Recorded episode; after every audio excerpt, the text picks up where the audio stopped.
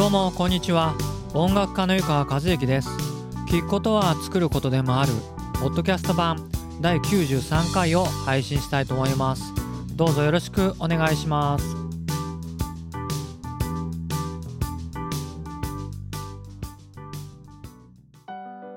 それでは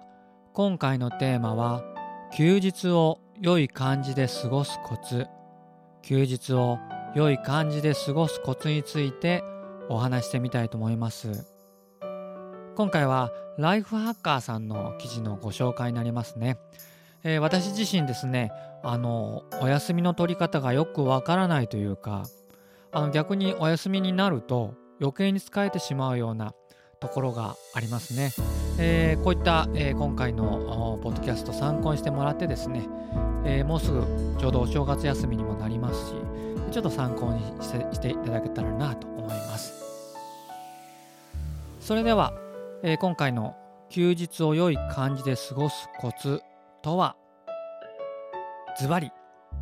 1やりたいことよりもやらなければならないことを優先させない。2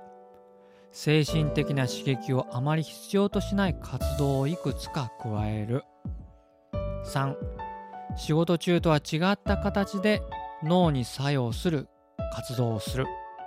ちょっと難しいですね。もう一回言います。1、やりたいことよりもやらなければならないことを優先させない。2、精神的な刺激をあまり必要としない活動をいくつか加える。3、仕事中とは違った形で脳に作用する活動をするですね。えー、ちょっと私なりに解説させてもらいますとですね、1のやりたいことよりもやらなければならないことを優先させない。これはですね、長いお休みになるとですね、ちょっとこう、なんだろう、家事とか家のことでや、やらなきゃいけないけどやってないことみたいなことをこう、やろうとか思ったりしませんか、まあ、そ、それももちろんいいんですけれども、えー、純粋にですね、えー、自分のやりたいことを、えー、先に優先してやってしまうみたいな感じだと思うんですね。僕だったらですね、まあ、あの、ついつい昔のですよ、ゲーム、任天堂64とかスーファミとか、ドリームキャストとかセガサターン。このゲームをね、まだいっぱい置いてあるんですね。で、これをやりたいなと思いつつもやってない。こういうのをですね、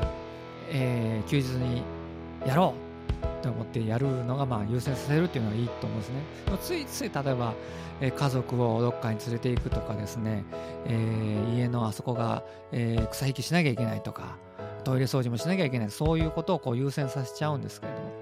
まああのそ自分の楽しみを優先させていいよっていうことだと僕は思います。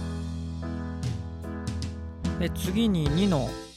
えー、精神的な刺激をあまり必要としない活動をいくつか加える。これなんですけどね僕はもうあのデジタルデトックスが一番いいように思いますね。スマホとかパソコンとかから離れる。えー、テレビとかも見なくてもいいかなと思いますね。まあ僕は普段あまり見ないんですけど、あのー僕は割にこう多分繊細なタイプだと思うんですけどあの海外ドラマが僕大好きなんですね。割に普段ちょっとこうながらみとかでよくながらみっていうんですか？ししがらみ？違うな。ながらながらしながら見るんですけど。意外にちょっと結構こう刑事物とかも好きで見るんですけど殺されるじゃないですか人。あのシーンがね昼間見ちゃうと夜寝てる時にこう夢というか無意識の部分でね結構思い出してるんですよね。だからまあまあちょっと話ずれましたけどそういうのをちょっと外してですね、まあ、それこそ森林浴とかなんか公園散歩とかいいじゃないですか。そういうのを、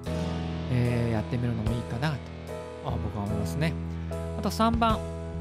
えー、仕事中とは違った形で脳に作用する活動をするですけど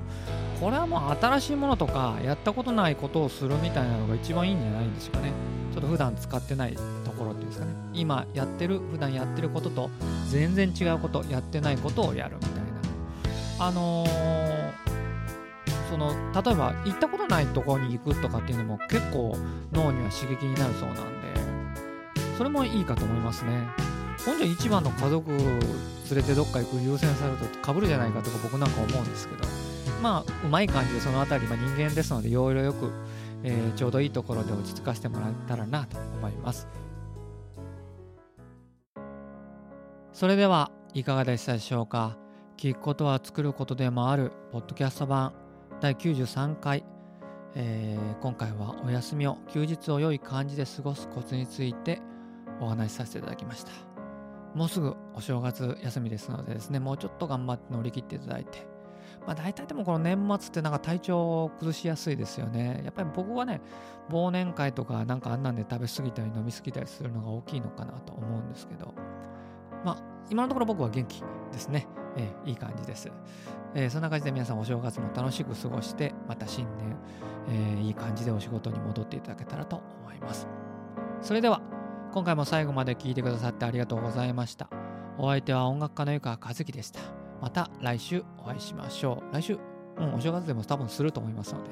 はい、よかったらまた聞いてください。それでは、さようなら。